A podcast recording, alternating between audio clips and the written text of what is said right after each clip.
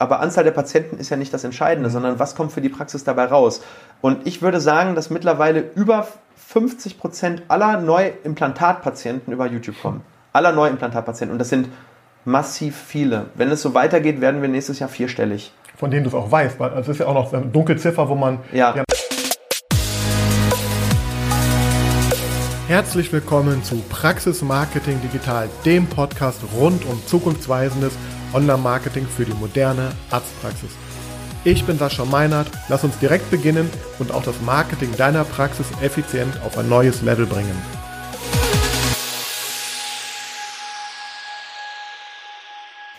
So, ich bin immer noch in Herne bei Dr. Stefan Helker. Wir haben uns äh, entschlossen, eine zweite Folge auszugliedern aus dem ursprünglich geplanten Podcast-Video, nämlich zum Thema YouTube. Und YouTube deswegen, weil ähm, aus meiner Sicht äh, sitze ich gerade sogar vor jemandem, der hier den YouTube-Markt in der Dentalwelt ähm, ja schon richtig aufgeräumt hat. Aus meiner Sicht ist er auf der Überholspur gefahren in den letzten zwei Jahren. Ähm, und ich glaube, er ja, dampft gerade allen mit Volldampf vorneweg. Und da versuche ich natürlich mal ein paar ganz geheime Tricks aus ihm rauszukitzeln. Ähm, also vorgestellt haben wir dich ja schon in der, oder du dich und ich dich in der ersten Folge. Wer also noch nicht weiß, wer Dr. Stefan Helke ist, sollte sich nochmal den ersten Teil des Interviews anhören. Jetzt gehen wir direkt rein ins Thema YouTube. Ähm, vielleicht ganz kurz als Überblick. Ähm, Stefan Helker betreut einen YouTube-Kanal, Implant Talk ist das Format, glaube ich, ja. oder korrigiere mich gleich. Genau, also ähm, eins der Formate. Ja, eins der Formate.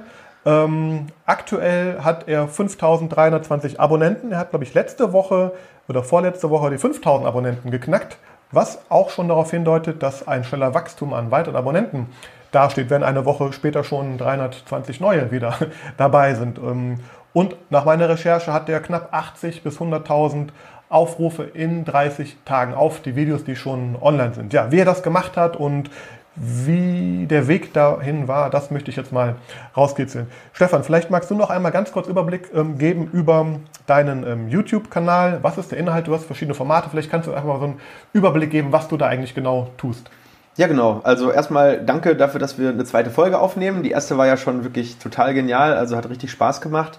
Und heute befassen wir uns eben mit diesem Thema Videocontent und in dem Sinne natürlich auch mit YouTube. Und ja, wie ist das überhaupt erst entstanden? Warum haben wir uns entschlossen, neben den ganzen anderen Kanälen, die wir damals ja schon hatten, ist ja nicht so, dass das wenig Arbeit ist, zu sagen, wir investieren diese Zeit und, und diese Mühe in den Aufbau eines völlig anderen Kanals. Weil ähm, ich glaube, das kann man so nachvollziehen, wenn man zum Beispiel Facebook macht, dann ist der Sprung zu Instagram ja nicht mehr so weit, weil die Fotos kann man teilweise ja wieder benutzen und man textet das ein bisschen um und ein Foto ist auch schneller geschossen, als jetzt zum Beispiel eine Videoserie zu produzieren. Und ähm, Im Endeffekt war damals so ein bisschen ähm, die Intention, dass wir oder ich mir andere Kanäle, die gar nichts mit Zahnmedizin zu tun hatten, angeschaut habe und gesehen habe, wie nützlich das wirklich ist. Also dieser Mehrwert, der dadurch generiert wird. Und ich wollte besser kommunizieren. Also der Intent war eigentlich, oder, oder das, was, was dahinter steht, ich wollte meine Message viel klarer nach außen kommunizieren können. Und das geht im Videoformat natürlich besser. Erstens, wirkt man als gesamte Persönlichkeit noch mehr. Natürlich, ein Foto kann auch viel ausdrücken, aber ich glaube, das Video ist schon das intensivste Format. Also gerade weil, weil neben dem Bild einfach das Audio noch mit dabei ist und die, und die Körpersprache, man kriegt einfach viel mehr Bits und Bytes sozusagen zum anderen rüber und die Intention kriegt man einfach viel klarer. Wenn ich irgendwas über Implantologie erzählen möchte, über Angst überwinden, dann geht das mit einem Video besser als mit einem Bild und Text. Und so haben wir uns dann vor zwei Jahren eben entschieden, diesen YouTube-Kanal aufzubauen. Natürlich war damals nicht die Erwartung, dass wir jetzt da stehen würden, wo wir sind. Das wäre, glaube ich, vermessen gewesen, weil es ist ja wirklich schon dafür, dass es erst so kurz ist und viele sagen, kurz, zwei Jahre ist total lang, aber eigentlich im, im Gesamtkontext beim Marketing, ne, du weißt es, es ist ja eher ein Marathon und kein Sprint, ist das schon sehr schnell. Also es gibt nicht so viele Kanäle, die innerhalb des ersten Jahres die 1000 Abonnenten knacken, weil ganz am Anfang ist es schwer, jeden einzelnen Abonnenten aufzubauen. Und das geht dann irgendwann schneller. Also wir haben, glaube ich, vor, oh, also nach einem Jahr hatten wir, glaube ich, 1000 Abonnenten ziemlich genau. Und jetzt haben wir innerhalb von zehn Monaten weitere 4500 Abonnenten dazu bekommen. Und ich, ich, ich habe ein bisschen Angst davor, was jetzt so in den nächsten Wochen und Monaten passiert, weil das ist alles exponentiell so ein bisschen geworden. Mhm. Und der Impact ist auch dementsprechend exponentiell geworden. Mhm. Ja, aber so, der Grund war, wie gesagt, eben natürlich auch mehr Sichtbarkeit und, und, und, und, und mehr Patienten erreichen. Natürlich, das ist, steht da alles so ein mhm. bisschen mit dahinter. Aber wirklich der, der Grundwunsch war einfach besser zu kommunizieren. Mhm. Und du kommunizierst ja in verschiedenen Formaten. Also es ist jetzt nicht so, dass du da wie viele Kollegen ähm, ein Imagevideo hochlädst und vielleicht noch ein Video, hey, wir suchen Mitarbeiter, sondern du ja. hast da sehr ähm, differenzierte ja, Formate, nennt man das ja auch. Ähm, magst du genau. uns einmal ganz einen Überblick geben, welche oder wie viele Formate und welche du alle gerade hast? Ja, also es fing an mit Implatalk. Wir haben ja irgendwann mal, sag ich mal, so einen Namen gesucht, den man sich gut merken konnte und der was mit dem Thema zu tun hat. Und ich bin ja Implantologe, das, dafür schlägt mein Herz im ärztlichen Bereich oder zahnärztlichen Bereich. Und wir wollten über Implantologie reden. Ähm, es gibt ja noch diesen, diesen Slogan, ähm, wir machen Deutschland fit for Implantology. Und das Format Implatalk, das war das erste, was wir gegründet haben. Immer montags kommt das. Und da reden wir in Videos, die so zwischen 10 und 20 Minuten sind, über ein bestimmtes Thema in der Implantologie. Und da geht es nicht darum, Werbung zu machen, sondern wirklich jemandem, der an dem Punkt steht, sich über ein Implantat wirklich informieren zu wollen, der wirklich gerade an diesem Punkt steht und sagt, das ist vielleicht was für mich. Mir fehlt ein Zahn oder mir wird demnächst ein Zahn fehlen oder mir fehlt schon lange ein Zahn und ich wusste gar nicht, was möglich ist ähm, diese Leute zu erreichen. Das war das erste Format. Dann, das lief auch ziemlich lange als einziges Format weiter und ich würde sagen, so vor acht Monaten kam dann der Gedanke, wir möchten auch die Ästhetik auf ein neues Level in der Kommunikation heben, weil wir haben ja gesehen, auf Instagram gibt es immer mehr Leute, die sich, sage ich mal, auch im Ästhetikbereich sehr, mhm. äh, sehr, sehr gut auch positionieren aber es gibt kein gutes Format, was das Ganze auf Video ähm, eben macht, wo man mal diskutieren kann, wo man gegenüber hat und sagt, warum haben wir denn die Sachen so gemacht, wie wir gemacht haben? Was kostet das? Wann ist das möglich? Wann macht das Sinn? Es werden immer nur vorher-nachher-Bilder gepostet und das war mir mhm. einfach zu wenig. Weil wenn jemand eine Entscheidungsgrundlage braucht, sich für ein Venier oder gegen ein Venier zu entscheiden, dann muss er mehr haben. Dann muss er wirklich wissen, geht das bei mir? Was kostet das ungefähr? Was sind die Voraussetzungen? Was habe ich zeitlich zu erwarten? Und das war der Grund, dann Aesthetic Possibilities aufzubauen. Und dann haben wir gesagt, wir brauchen noch ein Format, weil nicht jeder hat 10, 15, 20 Minuten Zeit. Du weißt, die Aufmerksamkeitsspanne wird immer kürzer. Also wollten wir ein schnelles Format. Und das waren dann die Dental-Quickies. Mhm. Die kommen immer mittwochs. Und hier targetieren wir immer eine ganz bestimmte Fragestellung, eine, ganz spitz. Also Implatalk ist breiter, da, da gehen wir eher so ein Thema an und versuchen dieses Thema, zum Beispiel Sinuslift oder das Thema Angst überwinden oder das Thema Weisheitsszene, ein bisschen ganzheitlicher zu beleuchten. Auch da gehen wir mittlerweile mehr in die Tiefe, weil wir haben eigentlich zu jedem Thema schon ein Video. Und man kann ja natürlich immer wieder in die Tiefe gehen. Äh, zum Beispiel haben wir jetzt äh, ein Folgevideo zum Thema Weisheitsszene, weil das ist unser meist, ge, äh, mhm. nicht geklicktes, aber meist kommentiertes Video. Und was interessiert die Leute, ja, was ist denn, wenn es richtig schwierig wird? Jetzt äh, drehen wir gleich ein Video, nachdem wir das Interview gehabt haben. Was passiert, wenn es wirklich schwierig wird bei Weisheitszähnen? Woran erkennst du, dass sie schwierig sind? Äh, was musst du dann beachten? Ähm, was hast du zu erwarten? Welche Schwierigkeitsstufen gibt es dann intern noch so? Und so baut sich das immer auf. Und die Dental-Quickies, die targetieren eben eine ganz kleine Fragestellung in zwei bis drei mhm. Minuten. Und dann gibt es noch unser QA live. Also jeden Sonntag oder jeden zweiten Sonntag kommt natürlich auch immer ein bisschen darauf an, ob vielleicht nochmal ein Familientreffen ansteht. Mhm. Ich versuche das mindestens dreimal im, im Monat zu machen, 19 bis 20 Uhr, das QA live. Und da können Patienten wirklich ihre Fragen stellen, was sie wirklich akut bewegt. Und dann gehe ich live darauf ein. Ähm, wir bereiten manchmal auch ein paar Sachen vor und mittlerweile hat sich das Live so ein bisschen auch zu so einem kleinen ähm, Update-Format entwickelt. Das heißt, wir geben immer so ein Update, was gibt es in der nächsten Woche auf dem Format, was ist bei uns in der Praxis passiert und ähm, ich glaube, so langsam reift im Kopf nochmal so eine Idee, dass wir so eine Art Weekly oder Monthly Soap über unsere Praxis äh, bringen werden, wo man die Charaktere kennenlernt, was passiert im Alltag bei uns, hinter den Kulissen. Ähm, da sind wir gerade dran. Wow. Also super spannend und ähm, ja, man sieht, du entwickelst dich da, da auch stetig weiter und das finde ich eine ganz spannende Frage bei, bei YouTube. Äh, auch eben das Thema Weiterentwicklung, ähm, weil hat es dich am Anfang Mut und Überwindung gekostet, auch bei YouTube jetzt diesen Weg zu gehen, weil in der Regel so ein YouTube-Video, das soll ja auch lange online bleiben. Also man sieht sehr wahrscheinlich noch, was du da verbrochen hast in ein paar, Jahr, paar Jahren. ähm, auch also äh, oder bist du vom Typ immer schon gewesen, nee, komm, gib mir eine Bühne und ich äh, stelle mich drauf und ähm, mach das schon? Oder also hattest du da von dem Moment, wo du, wo du gedacht hast, Mensch, das finde ich gut, das Format, das möchte ich nutzen, bis hin zu, wo du es wirklich getan hast, auch Herausforderungen, Überwindungen innerlich auch zu überwinden als Person, von der Persönlichkeit her oder nicht? Also, ähm, also, da gehen wir ja wieder so ein bisschen ins Mindset ja. rein und ähm, ich weiß, das wollen vielleicht viele jetzt nicht hören, aber an dem Punkt, wo, wo ich mich für den YouTube-Kanal entschieden habe, war alles klar. Es war alles glasklar. Und mit dem richtigen Warum machst du jedes Wie. Jedes. Mhm. Also das, das mir, ich mir jetzt nie die Frage gestellt, stellst du dich jetzt vor die Kamera, ähm, hast du da jetzt Mut? Äh, war ich nervös? Ja. War das irgendwie ein Thema? Nein. Also ähm, ich, wus ich wusste, dass ich äh, wahrscheinlich am Anfang nicht so gut sein würde wie vielleicht jetzt oder mhm. äh, in zwei Jahren. Ich bin jetzt wahrscheinlich viel schlechter, als ich in zwei Jahren sein werde. Aber das zu akzeptieren und zu sagen, mhm. es geht nicht darum, jetzt perfekt zu sein, sondern ähm, jeden Tag besser zu werden. Mhm. Und vor allem geht es darum, nicht auf die Meinung von anderen Leuten irgendwas mhm. zu geben. Ähm, was interessiert mich, ob Joanna 86 sagt, dass, äh, dass ich Augenringe habe oder dass ich mhm. äh, öfter mal äh sage oder äh, dass mein Content langweilig ist. Dann soll sie selber Content produzieren oder das sagt ja mehr über sie aus als über mich. Und wenn man mhm. das einmal abgelegt hat, dieses, ähm, ich gebe irgendetwas darauf, was andere Leute über mich sagen oder was andere Leute für eine Meinung von mir haben, die mich nicht mal kennen. Es ist was anderes, wenn, wenn das deine Mutter sagt oder dein bester Freund, dann sollte man sich das zu Herzen nehmen. Aber nicht, wenn es jemand Fremdes ist. Mhm. Und wenn man das überwunden hat, mhm. dann ist Contentproduktion auch kein, kein Problem mehr. Das ist ja auch das, das Problem, was viele haben. Warum produzieren die Leute so wenig Content? weil sie für jeden Shoot perfekt aussehen müssen. Ja, und wie will man dann 20 äh, Contentstücke am Tag produzieren, wenn's, wenn die Haare gerade nicht sitzen, ist immer schlecht. Mhm. Ja, ich habe jetzt gerade eine Falte im Kittel, ich habe jetzt gerade die Haare sitzen nicht, ich habe hier einen Pickel. So what? Die Leute wollen dich sehen.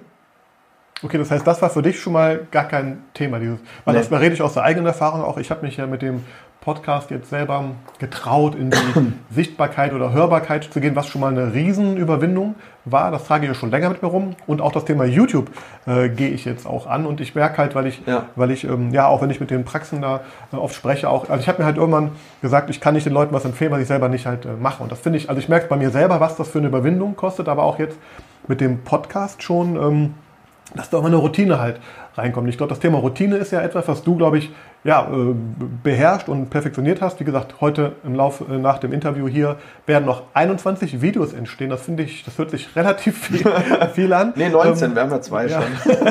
okay, 19, ähm, 19 Videos, aber vielleicht magst du uns äh, sagen, was waren dann so die größten Hürden und Herausforderungen beim Thema YouTube überhaupt? Also waren ja. es die, die, Themen, also Überwindung war es eben nicht, mhm. Themenfindung oder die Prozesse oder äh, das ganze Thema auch zu filmen, zu schneiden, zu distributieren. Also wo, wo sind so deine ja. Ja, Herausforderungen? Also die, ähm, die Themenfindung war kein Problem, weil wenn du wirklich Experte auf deinem Gebiet bist und dein Gebiet ist nicht gerade so eng, dass es genau ein Video dazu zu geben äh, äh, tut, ja, dann, äh, und da, dann ist es kein wirklich Expertentum, sondern dann hast du irgendwie eine Inselbegabung oder sowas. Ja. Ähm, ich glaube, wahrscheinlich selbst über das Jonglieren könnte man wahrscheinlich 100 Videos machen. Mhm. Das heißt, wenn du wirklich Experte bist und für dein Thema brennst, findest du immer Themen. Mhm. Also das war nicht das Problem. Das größte Problem im Endeffekt war es, die technischen Hürden zu, äh, zu meistern. Denn der Anspruch des Kanals war es von Anfang an, eine hohe Qualität zu liefern. Und das ist jetzt nicht das, was ich meine mit dem, die Locke sitzt nicht, mhm. und, äh, sondern die, die, der grundtechnische Standard sollte wirklich hochwertig sein. Es sollte mit einer guten Kamera gedreht sein. Es sollte, wir haben ja mittlerweile auch mehrere Winkel, wir nehmen mit mehreren Kameras auf. Ähm, es sollte gut post-produced sein. Ich wollte ein tolles Intro haben, weil das ist schon so, dass die Leute merken, ob man da ähm, ähm, Anstrengung reingesetzt hat und ob es professionell ist. Das ist wie bei einem Essen. Ja, wenn das Steak total super ist, aber das ist zugeklatscht mit äh, einfach nur Salat draufgeworfen, mhm. ist das nicht das gleiche, als wenn das schön drapiert ist. Und das Auge ist auch bei YouTube-Kanälen oder bei YouTube-Videos mhm. mit. Und das war für uns die größte Hürde, weil wir waren schon gut in der, in der Fotoproduktion, aber wir hatten überhaupt keine Ahnung von Video und Videoschnitt. Und da war meine Rettung im Prinzip, dass ich wirklich einen sehr guten Freund mittlerweile, mhm. damals noch äh, äh, Trainingskollegen ähm, hatte und habe, der mich in diesem Bereich super unterstützt. Und ähm, ich glaube, dieses Team, das ist so ein bisschen so wie, ähm, ich sag mal, äh, Pippen und Jordan damals. Ja, äh, wir verstehen uns blind, wir produzieren am, am Laufband und äh, wir werden auch nicht müde und uns ist das egal, ob es zwölf Stunden dauert. Mhm. Wir wissen, es ist zu tun, es macht Spaß, es kommt was dabei raus, es bringt einen Mehrwert und das mhm. ist es wert. Mhm. Ja, und da, zahlt man einen Preis dafür? Ja, natürlich. Ja, äh, zwölf Stunden am Sonntag ähm, zu drehen. Ja, ich könnte mir auch vorstellen, die Zeit äh, jetzt momentan bei dem schönen Wetter irgendwo am, am Baggersee oder im, im Freibad zu verbringen, mhm. natürlich.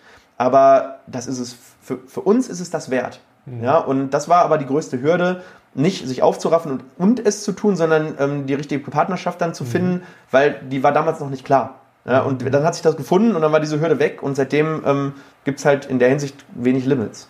Cool, ja.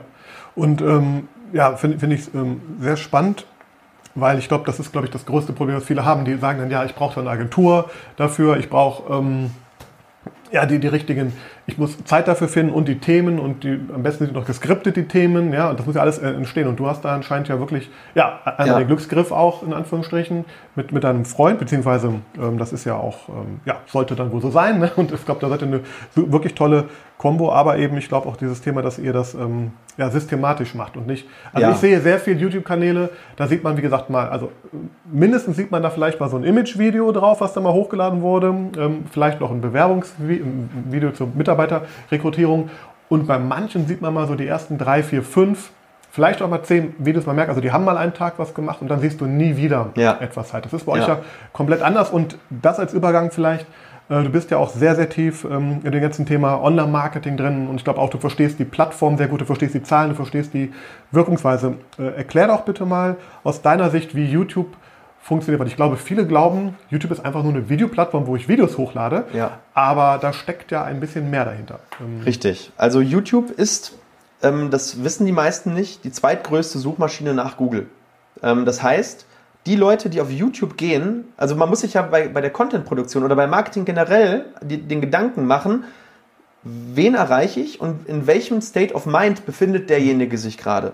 Das heißt, ähm, wenn jemand bei Google sucht, hat er meistens ein Problem und hat einen, einen sogenannten Search Intent, ein Such, eine Suchintention.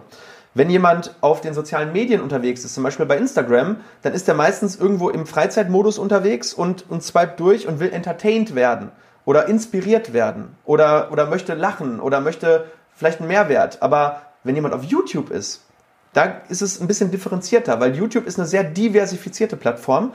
Man findet sowohl Problemlösungen, Tutorials, Help-Videos, ähm, was, was kann ich tun, wenn das und das passiert wird. Das heißt, YouTube ähm, entwickelt sich gerade zu einer Art Online-Wikipedia im Videoform, weil es einfach noch besser zeigbar ist. Dann auf YouTube natürlich viel Entertainment, das heißt, wenn es lustig ist, wenn es, ähm, es ist so ein bisschen ähm, eine Konkurrenz, finde ich, sogar zu Netflix. Mhm. Das heißt, viele Leute, die abends irgendwie sagen, was machen wir jetzt?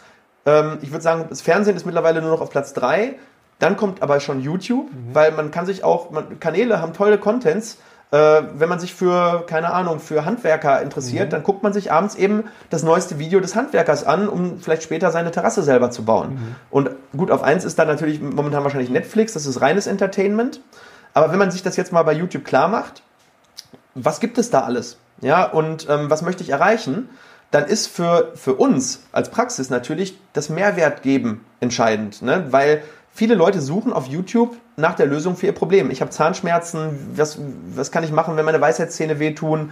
Äh, wie funktioniert ein Implantat? Was ist ein Sinuslift? Und, und, und das haben wir halt für uns erkannt und haben versucht, ganz, ganz viel Mehrwert zu generieren. Mhm. Also wir kommunizieren auf YouTube immer in, mit, dem, mit dem Hintergedanken, welchen Mehrwert kann ich jetzt demjenigen bieten, der dieses Video, oder was hat mhm. derjenige davon, dass der dieses Video sieht? Und dann mixen wir natürlich auch ein bisschen Lockerheit rein. Es ist mhm. manchmal ein bisschen lustig, gerade bei Aesthetic Possibilities. Und damit schafft man eine ganz hohe Bindung an diesen Kanal. Mhm. Und das ganze Thema so wie, wie, wie, also jetzt vielleicht wirklich mal so ein bisschen tiefer in die Mechanismen dieser Plattform. Ja. Sag mal, da hast du, äh, glaube ich, sehr viel Erfahrung schon gesammelt. Auch weil ja. ihr habt ja nicht umsonst jetzt 5000 Follower also, oder Abonnenten aufgebaut und diese ähm, hohe Anzahl an Views, die er auch erzielt. Also ja. das ist ja nicht so, ich, ich gebe ein Video da rein und dann äh, sagt äh, Google ist super, sondern ja. vielleicht auch, also gerne, wenn du magst. Ähm, das Technische meinst du? Ja, auch so ein bisschen so, wie, worauf, also auch als Tipp jetzt für vielleicht für andere, die vielleicht schon ein paar Videos auch da draußen haben. Ja. Was kann man denn vielleicht sogar tun, um die vielleicht noch so ein bisschen besser auffindbar zu machen? Also, wenn du das magst, ähm, gerne erzählen. Also konkret ähm, und ähm, ich glaube, ich weiß nicht, ob du das misst, also ich, also ich gehe davon aus, dass du da auch misst. Ja, ja. Äh, was ich sehr spannend finde auch, was glaube ich vielen gar nicht bewusst ist, dass gutes YouTube, ein guter YouTube-Kanal, gute YouTube-Videos ja auch noch einen weiteren Vorteil haben, dass die nämlich in die Google in die Google-Suche auch gespült werden, weil ich kriege ganz oft die Frage, ja, was bringt das denn eigentlich da jetzt? So klar, jetzt habe ich meine Views und, so weiter und so fort. Jetzt kann man natürlich sagen, ja, es bringt auch noch, dass du SEO bei, bei, bei Google auch noch optimierst. Ähm, auf das, was noch rauskommt, danach möchte ich nochmal gleich eingehen, aber ja, einfach so, so, so deine, die, die Wirkungsweisen dieses Algorithmus, die dahinter stecken. Ja. Ob du da vielleicht so ein bisschen uns ein paar Tipps geben kannst, die du schon gelernt hast. Klar, also im Endeffekt muss man sich ja überlegen, was möchte YouTube? Wann, was ist das, in, die, das Incentive oder, oder der, der Grund, warum YouTube ein Video ganz nach oben stellt? Und YouTube möchte, dass die Leute möglichst viel Zeit auf dieser Plattform verbringen. Das ist der einzige Daseinsberechtigungsmechanismus, weil es geht hier wieder um Attention, um Aufmerksamkeit. Und YouTube will natürlich auch möglichst viel Aufmerksamkeit. Es konkurriert mit Facebook, es konkurriert mit Instagram, es konkurriert mit Fernsehen, es konkurriert mit, mit eigentlich mit der Familie. Ja, das heißt, es geht um Aufmerksamkeit. Und YouTube möchte natürlich immer das relevanteste Video für die Suchanfrage nach oben spielen. Das heißt, wenn jemand nach einem bestimmten Suchbegriff sucht, zum Beispiel, ähm, wie funktioniert ein Implantat, dann sollte man natürlich bei der Videoproduktion sich überlegen, wie sollte mein Video aussehen, dass für diese Suchanfrage die Relevanz da ist. Und Relevanz führt zu Watchtime. Ja, das heißt, YouTube, der Nummer 1 Metric oder die Nummer 1 Metric ist einmal, wie oft wird das Video geklickt. Da ist das Thumbnail wichtig, dass es irgendwie catchy ist, mhm. dass es vielleicht auch ein Pattern Interrupt hat. Das heißt, dass derjenige sagt, was ist das denn? Das ist ja komisch, da klicke ich mal drauf. Besser als auch technisch gut gemacht, aber sieht aus wie jedes andere äh, in dieser Reihe. Mhm. Das heißt, Thumbnail muss catchy sein und dann muss das Video wirklich gut sein. Das heißt, die, eine hohe Click-Through-Rate bringt mir natürlich nichts, wenn ich eine Absprungrate von mhm. 98% habe in den ersten 20 Sekunden, weil ich äh, ein total langweiliges Video produziert habe, aber das Thumbnail total super mhm. ist. Ja, das heißt, es muss Hand in Hand gehen. Und wenn dann die Watchtime hoch ist, dann mhm. wird YouTube sagen, okay, das Video ist relevant, ich ranke das hoch ein. Und das kann man eben für viele Suchbegriffe machen. Man kann diese, diese Tags setzen. Das ist so ein bisschen so wie die SEO sozusagen äh, für eine Webseite. Und da muss man sich eben überlegen, welche Tags setze ich denn jetzt? Zum Beispiel, ich mache ein Video über, nehmen wir einen Sinuslift. Mhm. Dann gibt es verwandte Tags, Knochenaufbau. Ähm, dann gibt es vielleicht, äh, wie funktioniert ein Knochenaufbau? Äh, Einheilphase Sinuslift. Ähm, warum Sinuslift? Schmerzen nach Sinuslift. Das heißt, ich muss drumherum relevante Tags bauen und YouTube guckt dann, bei welchem Text passt das super, also wo bleiben die Leute dabei, also wenn sie das vorher gesucht haben. Mhm. Und so kann man im Prinzip optimieren. Es gibt noch ganz viele andere Metrics natürlich, aber das sind eigentlich die beiden Hauptmetrics. Wenn man die schon mal berücksichtigt, hat man schon mal 80 Prozent der Miete. Und dann, was bedeutet das für die Googles-Suche? Na klar, Google zeigt ja auch oben ähm, im Prinzip unter den Anzeigen direkt die Videos an, welche zu dem Thema für die Suchanfrage bei Google relevant sind. Ne, YouTube und Google sind ja ein Universum, YouTube gehört ja Google mhm. und dementsprechend, was hat Google für ein Intent? Auch wiederum die maximale Relevanz herzustellen und Google macht es nichts aus, wenn derjenige auf YouTube geht. Mhm. Ne, ist ja egal, ist ja auch das Google-Universum. Und dementsprechend rankt es oben noch Videos zusätzlich, weil Videos im generellen Kontext immer relevanter werden. Die Leute gucken sich lieber ein Video an, als einen Artikel zu lesen. Mhm. Weil ein Video kann man mittlerweile, da wird uns 5G auch nochmal durch die Decke boosten, man kann es mobil anschauen, man kann es im Fitnessstudio anschauen, während das Lesen manchmal gar nicht so wichtig ist. Man kann YouTube ja auch, man muss ja nicht mal gucken, man kann ja auch nur die Audiospur äh, laufen mhm. lassen und dementsprechend ähm, sind, wenn man da gefunden wird, mhm. ist es bombastisch, ne? weil man im Prinzip seine SEO auf ein anderes Level bringt. Und da ist es auch egal, dass es vielleicht nicht auf die Webseite verlinkt, mhm. weil von YouTube finden die Leute sowieso die Webseite mhm. irgendwann. Man kann das unten in den Show Notes verlinken, man kann das mhm. oben rechts einblenden. Also äh, so oder so findet irgendwann derjenige den Weg äh, zur Online-Terminbuchung auf der Webseite, wenn man es richtig macht. Genau, und das glaube ich ist das Spannende auch daran, dass man eben jetzt mit, mit gutem Content, du hast ja auch gesagt, dass ihr da bei der Themenrecherche auch natürlich genau am, am Nutzer-Intent sozusagen Klar. euch orientiert. Und wenn man das tut, ja, dann wird man natürlich auffindbar. Man wird auffindbar bei YouTube, man wird auffindbar bei Google selbst. Ich glaube, das ist vielen gar nicht klar und auf welchen Mehrwert das wiederum dann auch hat. Und da entstehen ja eben genau solche Effekte, dass man auf einmal die Abonnenten auch dann hoch, hochschrauben. Ja, ähm, wobei Abonnenten an sich per se genau. ja keine, keine Zielmetrik sind, genau. sondern es, was, was ist wirklich eine Zielmetrik? Ich würde lieber das Engagement messen, ja. wie viele Kommentare habe ich unter dem Video. Natürlich am Ende ist immer die Conversion das Ziel, ja. aber Engagement unter einem Video ist viel wichtiger als die Anzahl der Abonnenten, weil es gibt viele Abonnenten, die im Endeffekt, also es gibt Kanäle, die haben viele Abonnenten, aber wenig Engagement, weil sie zum Beispiel nur ein Entertainment-Kanal sind. Ja. Deswegen, genau, das war nämlich genau die Frage. Das heißt, die, die wichtigsten Metriken oder die wichtigste Metrik ist die sogenannte Engagement ähm, Rate. Das heißt, ihr schaut euch auch die Videos dann sehr wahrscheinlich genau an danach ja. und guckt, was man verbessern kann. Und dahingehend vielleicht die Frage, was ist denn so der, der größte Fehler, den du bisher mit dem Medium YouTube gemacht hast, falls du einen gemacht hast? Nicht früher mehr Content zu produzieren. ja, genau. Also ja. im Endeffekt das Ganze ist ja exponentiell. Das heißt, äh, wenn ich dreimal so viel Videocontent produziere, sehen das auch dreimal so viele Leute, weil YouTube jedes Video ja einzeln einrankt. Natürlich ist das dann auch der dreifache Aufwand, aber da ich ja weiß, dass das eigentlich ein sehr gutes Investment meiner Zeit ist, ist eigentlich der größte Fehler, dass wir das nicht früher schon gemacht haben. Wenn du jetzt noch einen technischen Fehler hören willst dazu, aber ich glaube wirklich, dass das der größte Fehler Ja. ist. Äh, Also nicht, äh, ange nicht, nicht angefangen zu haben, früher noch. ja, ja, ja, absolut. Also das ist auch bei gut bei YouTube ist es schon noch so, dass man eine hohe organische Reichweite erreichen kann.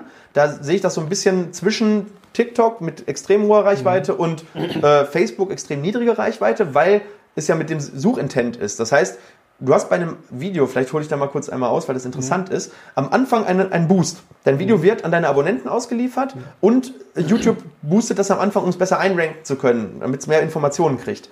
Und dann, wenn das Video wirklich gut ist, performt das weiter. Ein sogenanntes Evergreen-Video. Wenn das Video nicht gut ist, geht das fast gegen Null wieder.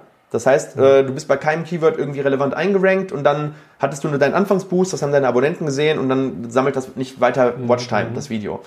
Ähm, ganz, ganz wichtig, das zu wissen. Ne? Weil so kann man identifizieren, ein Evergreen-Video hat irgendetwas richtig gemacht in seiner Nische. Und dann zu gucken, gibt es da vielleicht Anknüpfungspunkte oder Follow-up-Videos, die ich machen kann, die dann relevant wären. Und das ist vielleicht auch noch ein Fehler, dass wir das nicht früher erkannt haben und viel systematischer und strategischer an den Aufbau dieses YouTube-Kanals gegangen sind. Das war schon ganz gut, wie wir das angefangen haben. Also ganz grobe Fehler haben wir, glaube ich, nicht gemacht. Aber äh, diese letzten 20, 30 Prozent, die, äh, die werden dann halt eben an, in der Strategie gemacht und nicht in dem Content an sich, sondern was produziere ich wirklich? Ganz wirklich strategisch zu produzieren und nicht einfach nur, was finde ich interessant, was fällt mir gerade ein, sondern diese extra 10 Minuten dafür aufzuwenden und sich in den und, und das Feedback zu berücksichtigen, auch ganz wichtig. Also wir haben am Anfang immer sozusagen, war es eine Einbahnstraße in der Kommunikation. Ich habe gesagt, das will ich noch kommunizieren, das will ich noch kommunizieren. Die QAs und die Kommentare unter den Videos helfen mir mittlerweile, rauszufinden, welche drängenden Fragen haben denn die Leute wirklich. Ja, und die, auf einige wäre ich gar nicht gekommen. Und so sind jetzt schon wieder Videos entstanden, die ähm, auf Wunsch von, auf vielfachen Wunsch eines einzelnen Herrn, nein, auf vielfachen Wunsch von vielen Menschen einfach entstanden sind.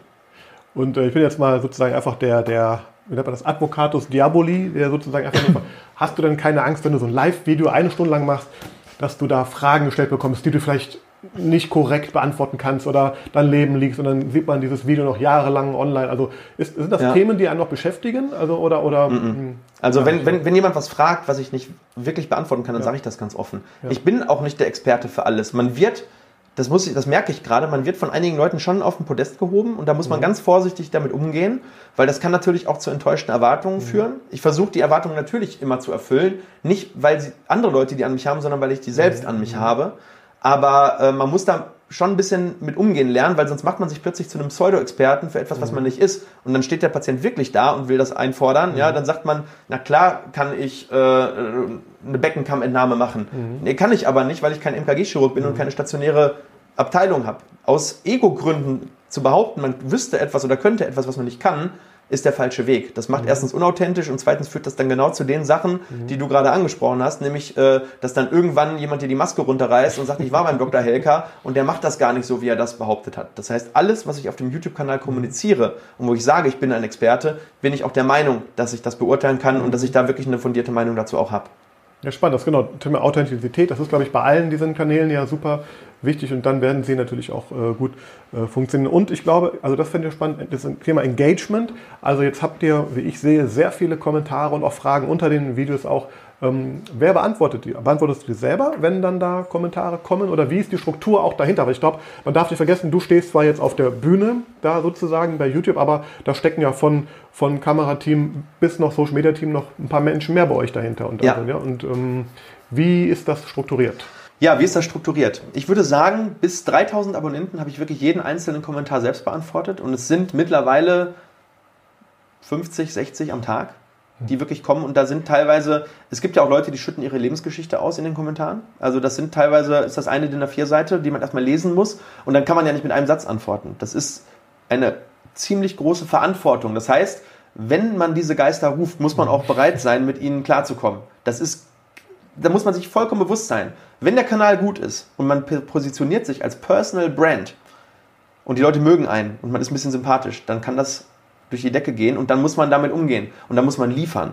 Ja, das heißt, bis 3000 habe ich selber gemacht. Jetzt kommt es an einen Punkt, wo man es nicht mehr selber machen kann.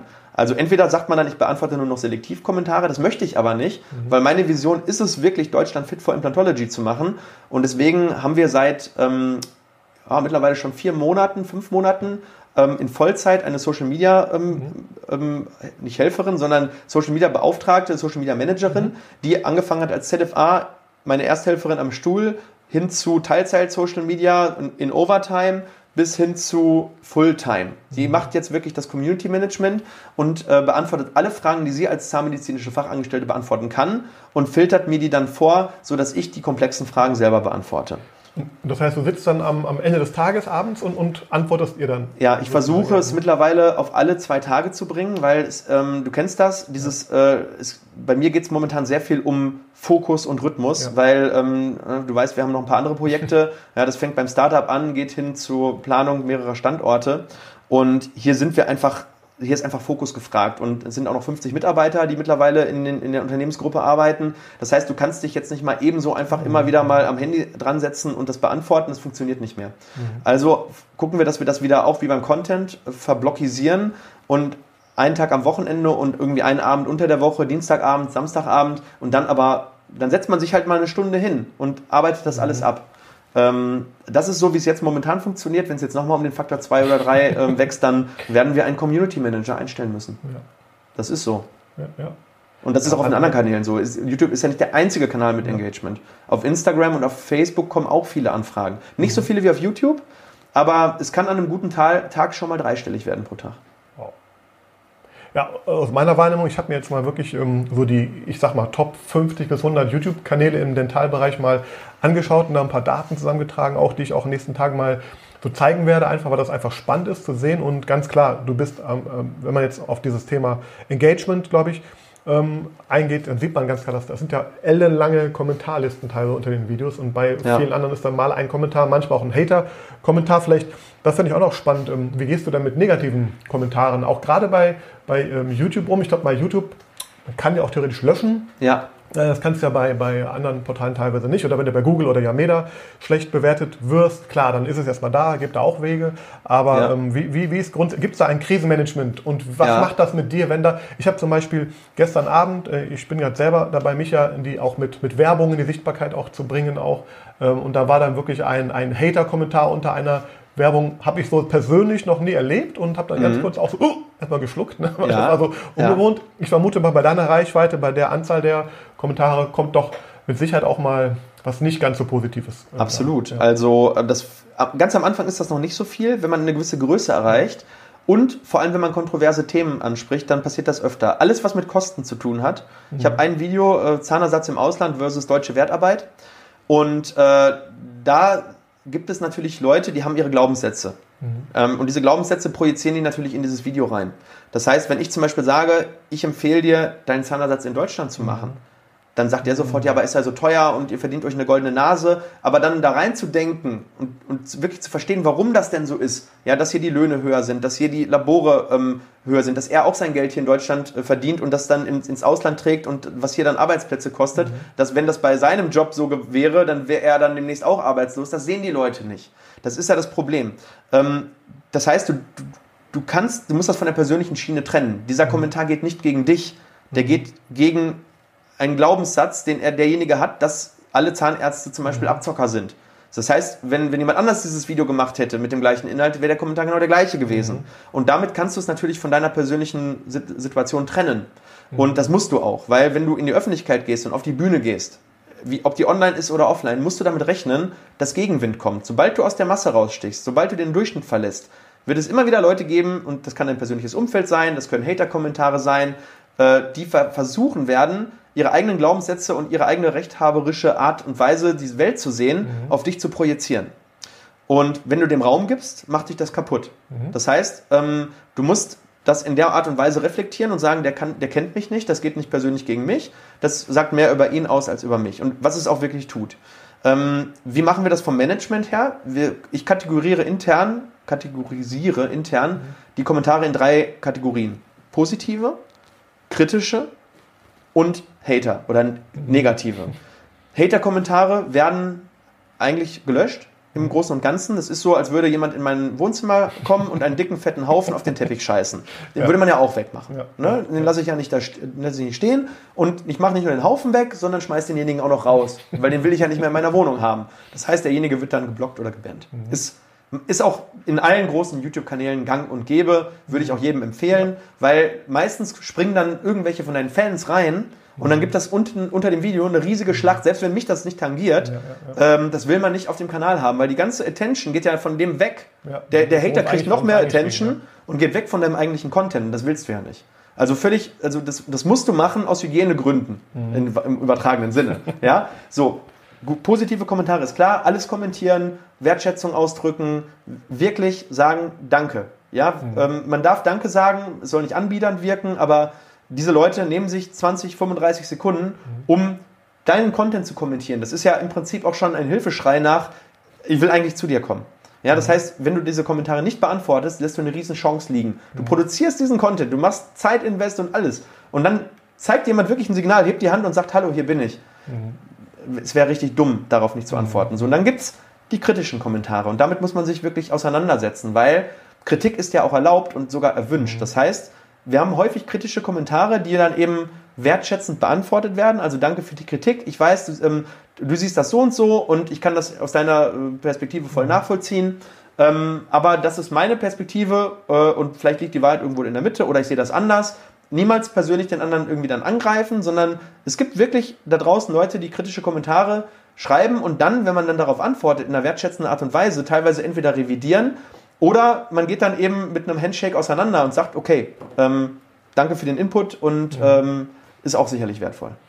Also man hört ja definitiv raus, dass äh, YouTube Arbeit ist. Äh, man braucht die richtige Einstellung dazu, man Arbeit. muss authentisch sein und man muss natürlich auch das ganze äh, Prinzip und System gut verstehen. Das ist hier alles gegeben ähm, und ich hoffe und wünsche mir, dass der eine oder andere da draußen vielleicht auch inspiriert wird. Wir haben jetzt gerade über ganz grobe KPIs oder Kennzahlen wie Follower Engagement Rate gesprochen und dass man auch bei Google besser gefunden wird und klar die Sichtbarkeit erhöht, vielleicht die Brand die Personal Brand auch aufbaut. Aber ganz konkret, hast du vielleicht eine Anekdote oder Geschichte, keine Ahnung, der erste Patient, der äh, über YouTube konkret in die Praxis kam oder hast du vielleicht einfach ein paar ja, ja, was passt, also ich, weil ich, ich liebe so Geschichten immer, ja. das sage ich immer Online-Marketing, also man, man stößt was an und man weiß, also klar, vieles kann man planen, projizieren und auch ähm, äh, provozieren, sage ich mal, aber es kommen dann doch immer ganz andere tolle Dinge, wie so ein Schmetterlingseffekt, der dann auf einmal äh, woanders endet. Hast ja. du da vielleicht eine Geschichte für uns? Oder was bringt es dir auch unterm Strich? Also du, ihr messt Neupatienten, ja? Ja, ja? Und kannst du uns dann ein Gefühl geben, du hast gesagt, es gab die Zahl, wo 80, also äh, also 80 wie, persönliche ja. Empfehlungen, 20 genau. Rest. Und wie, wie viel Anteil von, von Neupatienten kommt mittlerweile vielleicht auch über YouTube? Also was bringt mhm. das, der ganze Aufwand? Weil du machst am Wochenende ja äh, ziemlich harte Arbeit. Das stimmt. Ja. Also äh, YouTube ist mittlerweile, ich, ich gehe erst auf die letzte Frage ja. ein und die Anekdote, ja. äh, Anekdote, die Anekdote machen wir zum Schluss und die sind beide aus der letzten Woche. Ah, okay. Beide. ich könnte ich könnt ganz viele erzählen, aber die sind jetzt so präsent, dass sie mich emotional immer noch berühren. Ähm, und dann kann ich es, glaube ich, besser erzählen. Also, äh, wie viele Patienten kommen über YouTube? YouTube ist mittlerweile vor Instagram und vor Facebook unser stärkster Social-Media-Kanal. Sowohl von der Anzahl der Patienten aber Anzahl der Patienten ist ja nicht das Entscheidende, mhm. sondern was kommt für die Praxis dabei raus. Und ich würde sagen, dass mittlerweile über 50 Prozent aller Neuimplantatpatienten über YouTube kommen. Aller Neuimplantatpatienten. Und das sind massiv viele. Wenn es so weitergeht, werden wir nächstes Jahr vierstellig. Von denen du es auch weißt, weil es ist ja auch noch eine Dunkelziffer, wo man. Ja. Wir haben auch mal Videos gesehen, Aber die, die über YouTube ja. kommen, sagen das aktiv. Ja. Ich sage, ich, bei jedem Neupatienten, wo ich reingehe, bei jedem, mhm. frage ich, wie haben sie uns gefunden? Das qualitative Feedback ist mir mindestens genauso wichtig wie das quantitative mhm. Feedback, weil ich immer wieder was lerne. Ähm, das ist auch, glaube ich, ein Mindset, das man haben sollte, dass man immer möglichst viel lernt, viel zuhören. Nicht, viel reden auch, weil man muss ja, weil derjenige will ja aufgeklärt werden, aber viel zuhören, reinhören. Warum ist derjenige da? Was hat, was hat ihn dazu bewogen? Herzukommen. Und ist, und ist das der Richtige, der hergekommen ist? Oder mhm. habe ich vielleicht einen Falschen angezogen? Mhm. Und wo man schon denkt, boah, jetzt, jetzt musst du, aber eigentlich willst mhm. du nicht. Ne? Ähm, also das ist das eine. Ähm, dann ähm, Volumen vom Umsatz her schwer zu beziffern, weil das sind, also da kommen so viele Folgeleistungen hin, aber ähm, der Customer Lifetime Value eines YouTube-Patienten ist mein mehrfaches höher als der eines Instagram-Patienten. Mhm. Um das jetzt mal so zu sagen. Ja? Also, weil das sind fast, fast nur große Sanierungen, Angstpatienten, wo viel gemacht mhm. wird und Implantatpatienten. Und, äh, und vor allem, die kommen total gut aufgeklärt und das ist, es ist einfach geil. Also, mhm. ich, jedes Mal, wenn ich daran so denke, kriege ich eine Gänsehaut, äh, was für ein Vertrauen uns die Leute teilweise entgegenbringen. Das ist der absolute Hammer. Das wollte ich gerade sagen, weil ich bin so totaler Verfechter von dem Thema, dass man natürlich das Internet generell und gerade Video und natürlich speziell auch YouTube einfach zum Vertrauensaufbau nutzen kann. Das ist ja im Grunde eine vorgelagertes Kennenlernen, was dir äh, zum einen in der Praxis auch wieder Zeit spart, weil die Leute schon viel mehr aufgeklärt sind. Du musst gar nicht alles wiederholen, ne? in so einem Gespräch zum Beispiel auch. Gar nicht. Und, ja, oder gar nicht. Also genau. jemand, jemand, ähm. jemand, der unsere Videos gesehen hat, der muss diese formale Aufklärung noch kriegen. Aber ja, eigentlich macht man genau. Smalltalk. Genau. Genau. Man macht Smalltalk und freut sich darüber, dass man ja. sich schon kennt und natürlich macht man dann nochmal die offizielle Diagnostik, ja. aber die Leute treffen schon ziemlich gut. Also das ist unglaublich. Bei teilweise relativ komplexen Versorgungen liegen die manchmal ein Implantat daneben. Ähm, mhm. Die wissen auch schon, ja, ich brauche hier einen Knochenaufbau, ist schmal, ich habe ja. das gesehen, äh, wie sie das gezeigt haben. Es ist, ist, krass. Also das hätte ich mir wirklich nicht denken können. Bei allen Marketingmaßnahmen, die wir irgendwie angefangen haben, war so ein Wunsch da und ich dachte, irgendwie schaff ich, schaffen wir das schon. Aber bei YouTube, das, das, war nicht auf dem Scope. Das war gar nicht drin. Naja, und die Anekdoten, ja. ähm, ich, eine kurze und eine etwas längere. Die kurze Anekdote ist, ich hatte vor drei Tagen, nee, heute ist Samstag, vor zwei mhm. Tagen eine Patientin, die äh, gesagt hat, sie kommt aus Neuseeland. Und ähm, da habe ich gesagt, wie, äh, Moment, Sie, Sie kommen aus Neuseeland. Ja, ich bin immer nur ein paar Wochen hier in Deutschland. Ich bin vor 20 Jahren ausgewandert. Ich, ich habe dort ein Reiseunternehmen. Und ähm, ich wollte eigentlich in Neuseeland äh, zum Implantologen, habe dann gegoogelt und habe ihren YouTube-Kanal aus Neuseeland gefunden, habe den angeguckt und möchte das jetzt aber hier machen lassen.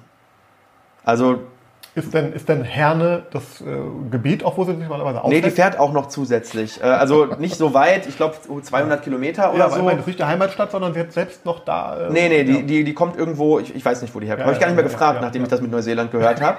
So, und dann die zweite ähm, Geschichte, und das ist wirklich was hochemotionales. Ähm, es gibt eine Followerin, die seit der ersten Minute eigentlich Follower oder seit den ersten 100 Abonnenten Follower ist und aber nicht kommentiert, weil sie ist körperlich behindert, sie ist voll geistig da, aber gefangen im Körper so ein bisschen eines Stephen Hawking. Wenn man das jetzt, jeder kennt Stephen Hawking, wie er ungefähr so ist, nur dass sie überhaupt keine Kontrolle über die Bewegungen hat. Sie kann sich äh, nur über irgendwie hier so ein bisschen zittern. Äh, die hat immer zwei Leute dabei, die dolmetschen und kann sich so bemerkbar machen. Sie hat mir einen zweiseitigen Brief im Vorhinein geschrieben und mir, ähm, oh Gott, das kommen mir fast die Tränen, ähm, hat mir geschrieben, dass sie wieder lachen können möchte, dass sie wie eine normale Person eine Beziehung führen möchte, dass sie, ähm, dass sie sehr darunter leidet, dass sie, ähm, dass sie alle Zähne verliert, weil sie, weil sie kann sich nicht pflegen lassen. Sie würde es gerne wollen, aber sie hat diese Spastiken und, und, und sie verliert nach und nach alle ihre Zähne.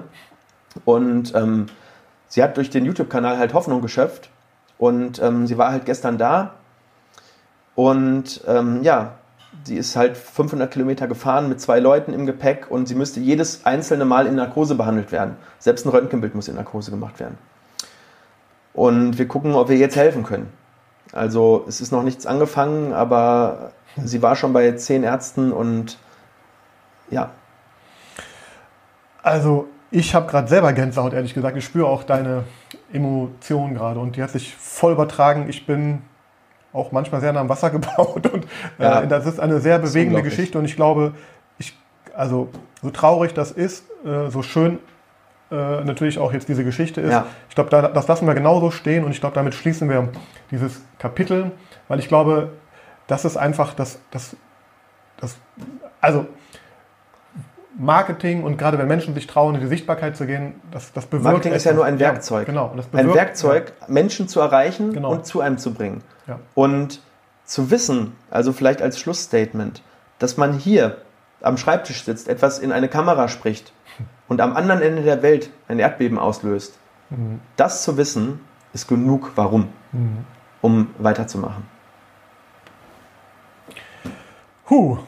Das ist eine völlig unerwartete Wendung oder äh, dafür bin ich dir noch mal mehr dankbar, dass du auch das geteilt hast, auch so offen da warst. Das ist, glaube ich, auch nicht selbstverständlich.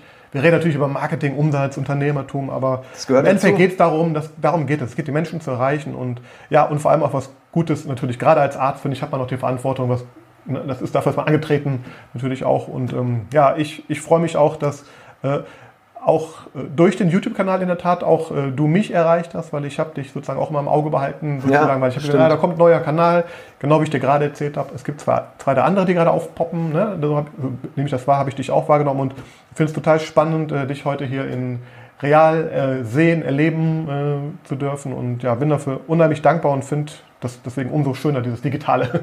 Di- Digital bringt Leute zusammen und das ist ähm, die große Macht und ähm, ja, das also ich bin auch noch ganz durcheinander jetzt durch dieses Thema, ehrlich gesagt. Ich habe wirklich gän total immer noch Gänsehaut und ähm, ja, finde ich sehr bewegend. Und wenn du noch irgendwas äh, loswerden möchtest, dann gerne. Ansonsten, Ich glaube, besser als Ja. gerade wird's nicht. genau, besser wird es nicht, genau.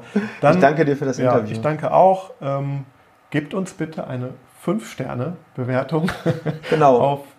Oder Und wir werden, Ja. wir werden natürlich auch noch eine Folge mit dir produzieren. Das werden wir heute nicht mehr schaffen, weil wir so viel produziert haben, Ja. weil es so viel länger geworden ist. Ähm, wenn, ihr, wenn ihr Lust habt, schaut vielleicht mal auch auf unseren Kanälen vorbei, ähm, sowohl auf YouTube natürlich als auch auf unserem Podcast, weil da wird es mit dem Sascha äh, noch ein Interview geben, vielleicht auch zwei, wahrscheinlich. Ne? Ähm, und ja, gebt diesem Podcast eine 5-Sterne-Bewertung, weil das, was der Sascha hier macht, ist Pionierarbeit. Und ähm, ist in seiner Nische genau das, was vielleicht ich in meiner bin, nämlich ein absoluter Visionär. Wow. Danke, Stefan. Danke fürs Zuhören und Zuschauen. Danke dir. Danke. Tschüss.